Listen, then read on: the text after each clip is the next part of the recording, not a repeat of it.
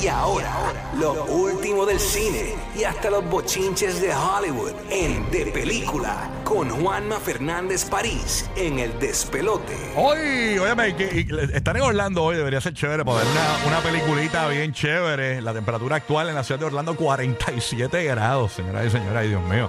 Puerto Rico 77.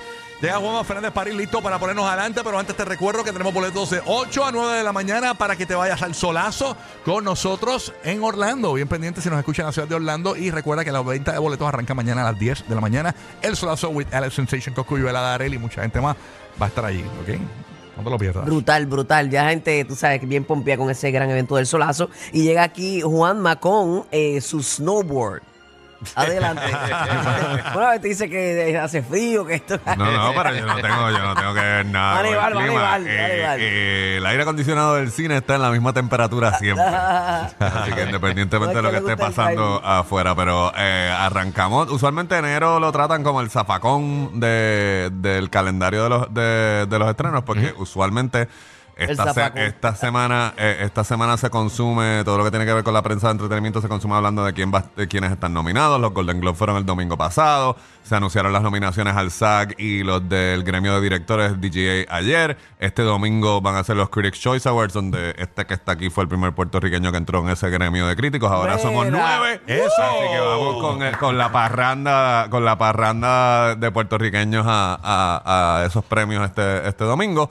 Pero esta semana hay- ¿Dónde- hay- dónde son- dónde son esos eh, premios? eh, esos premios son en, en Los Ángeles. Ah. En Los Ángeles. ¿Qué pasa ahora que ahora llamarte y ahora no? Eh, pues todo, mira, todo el sábado y el domingo voy a estar ocupado en la alfombra roja. Entiendo. Ah, pues, perdón, disculpa. ah, nada, anyway, el punto es de que esta semana hay alternativas para ir al cine en, en- en realidad. Ok, la primera la estoy recomendando con un granito de sal porque lo que hizo Jason Statham el año pasado fue tan malo que yo fui con, uh, uh, Bueno, eh, refiriendo... Re- 2, terrible. Y la primera también Y está la- fatal. y, o sea, sí, pero esa, o sea, no te voy a decir Ay, una yo- cosa, yo es piché. como que yo no podía creer que habían estado reciclando cosas de Just 3D. No, no, ¿entiendes? no, es no, como no, que, no. porque está bien. Anyway, el punto es eh, de que también Expendables 4 fue malísima, ¿entiendes? Así que me, me agarró de sorpresa el que esta película que se llama The Beekeeper, que estrena en Puerto Rico hoy jueves eh, y en- para los que nos están escuchando en Estados Unidos hoy por la tarde De- hoy por la tarde van a ver ah, van a ver tandas disponibles y básicamente porque tiene eh, o sea mira el guion que tiene unos diálogos malísimos ¿entiendes? porque en realidad él no, eh, no- él no cuida abejas nada él es este operativo que está retirado él, alquilándole la- a una casa a una, a una señora a la señora le roban todos sus sus chavos de retiro la hackean ¿entiendes? y básicamente la señora se va, tripea y se suicida. Y Sí. estos spoilers, todo esto está en el trailer de la película porque es lo que empuja la trama a que suceda. Y básicamente es una historia de venganza. Él va a agarrar al equipo, al, al equipo de gente que le está robando los chavos a gente, a gente trabajadora. Así que ese ángulo. Eh, pues hace que, que la película funcione. Todas estas historias de venganza que por lo menos no hay que, o sea, siempre hay que matar a la esposa de esto. de Sí, esta sí, vez, sí, el perro. o sea, algo, a- exacto. Eh, pero entonces el director es David Ayer, que es el director de Fury, End of Watch y la versión masacrada de Suicide Squad, que él se ha matado obviamente en las redes sociales diciendo de que hay una versión que no es la que, sali- la que Warner Bros. tiró. Eh, la acción está súper bien trabajada. Así que de nuevo. Las líneas de diálogo están charrísimas, pero como la acción está bien dirigida y está bien ejecutada, pues si usted le Entretiene, gusta, entretiene por lo si, menos. si a usted le gustan las películas Sí. de acción, definitivamente es un brinco considerable a lo que hizo Jason Statham el año pasado. Y entonces, la próxima alternativa. Limpiando su imagen. no, no le importa. ¿Sabes qué? Él, ah, lo chévere de aquí, la trama la cargan los agentes federales. Él es como un guest star en su propia película. Él Ok. llega, da dos o tres patadas, dice la línea, se va, aparece 20 minutos Como después. John Wick, que, Exacto. que en, en cuatro películas Eh, Keanu tiene 16 palabras. no, no es eso, pero Keanu está en pantalla todo el Sí, sí, tiempo. bueno, aquí yo, Está aquí Jason Mr. Statham Bean. desaparece, desaparece por un tiempo porque la trama la cargan otros personajes. Ok. Nada.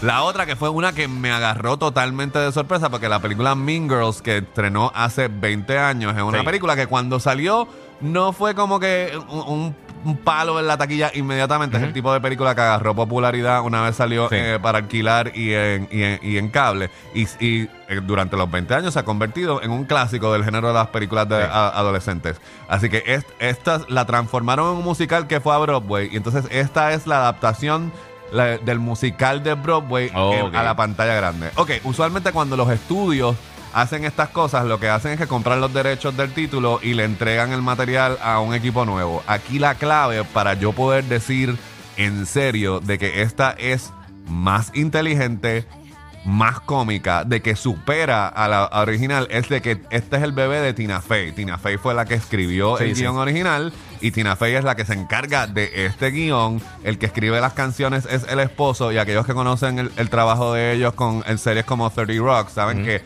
totalmente siempre están usando interludios musicales y las cosas que hacían en Saturday Night Live de pasos, mus- Sí. paso- paso musi- pasos musicales para hacer comedia. Así que la- las canciones no son como que esta interrupción. Las canciones lo que hacen es que cogen estos personajes y los convierten aún más graciosos. Así que defini- Ok. así- definitivamente, con toda seguridad del mundo, si usted es fanático de la primera Mean Girls, va a quedar más que satisfecho con esta versión. Nítido. Y para la nueva generación, pues tiene una versión de la historia que supera la versión original. Este domingo, en Guapa, a las 10 y media, vamos a tener el primer especial que es de películas 2024, donde voy a tener exclusivas con todo el elenco de eh, todo el elenco de Mean Girls y también con el director eh, de, de Beekeeper. Así que si quieres saber un poquito más de cómo se hicieron las películas que estoy eh, re- reseñando y recomendando, pues este domingo a las 10 y media por Guapa y por Guapa América. Así que si me está, me está escuchando fuera de Puerto Rico, también puede verlo por Guapa, por Guapa América de película 2024. Así que, y esta muchachita, la que hace de Regina Ro- George, que es René Rapp,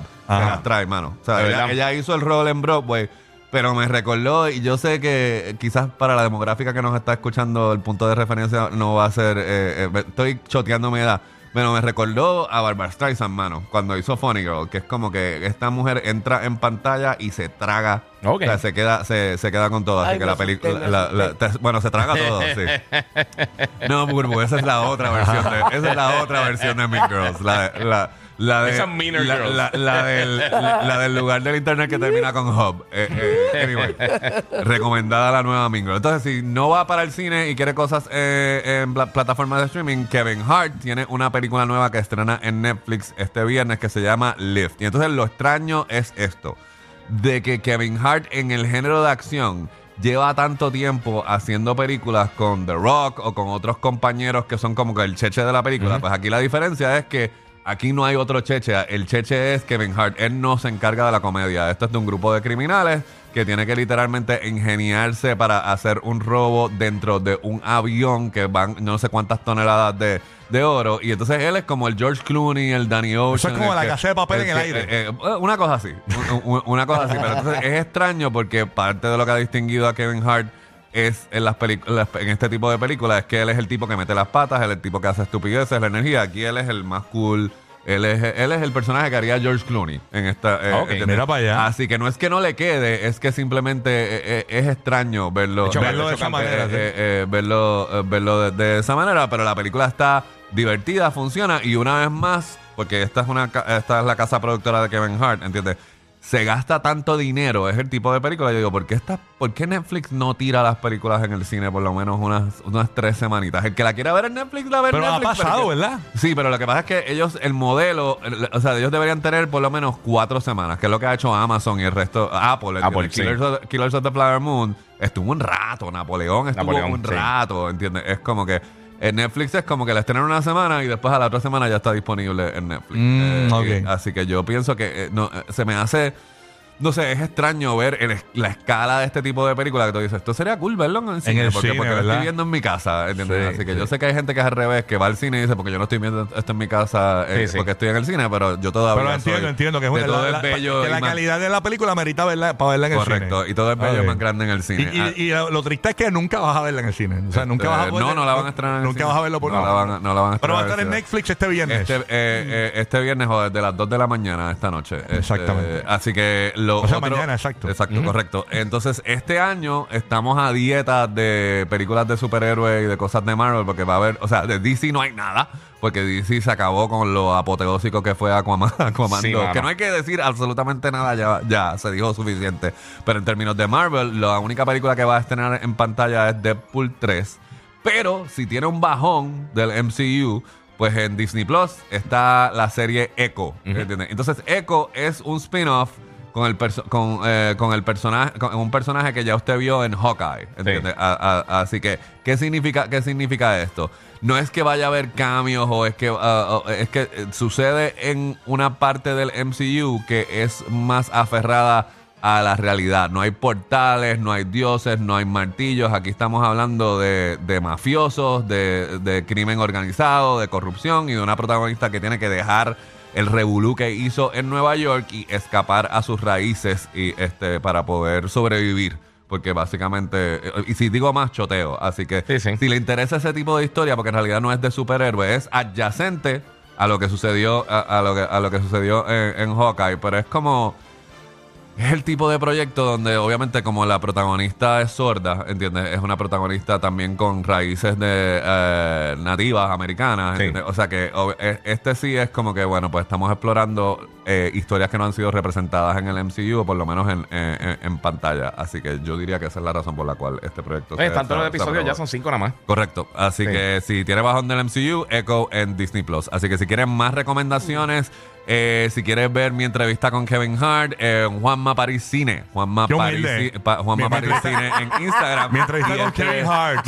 entre otras cosas, entre, Wow. entre- Entre entre otras cosas. Eh, este, y de nuevo, pues pendiente también, si quieres seguir mi jornada en, eh, con los famosos en la alfombra roja este fin de semana, que me voy a fichurear a, a- a Los Ángeles, donde, ¡Ya, donde yo sí voté por el premio que se está entregando, pues también Juanma París Cine. Este, este fin de semana va a estar bueno. Juanma Instagram. París. Estamos de alfombra, Sí. señores. Juanma París Cine en Instagram y en Facebook de Película TV, ¿verdad? De Película TV, correcto. Súper. Gracias, Juanma, por estar con nosotros. Bye, bye. Recuerda, Corillo, que a las 8 de la mañana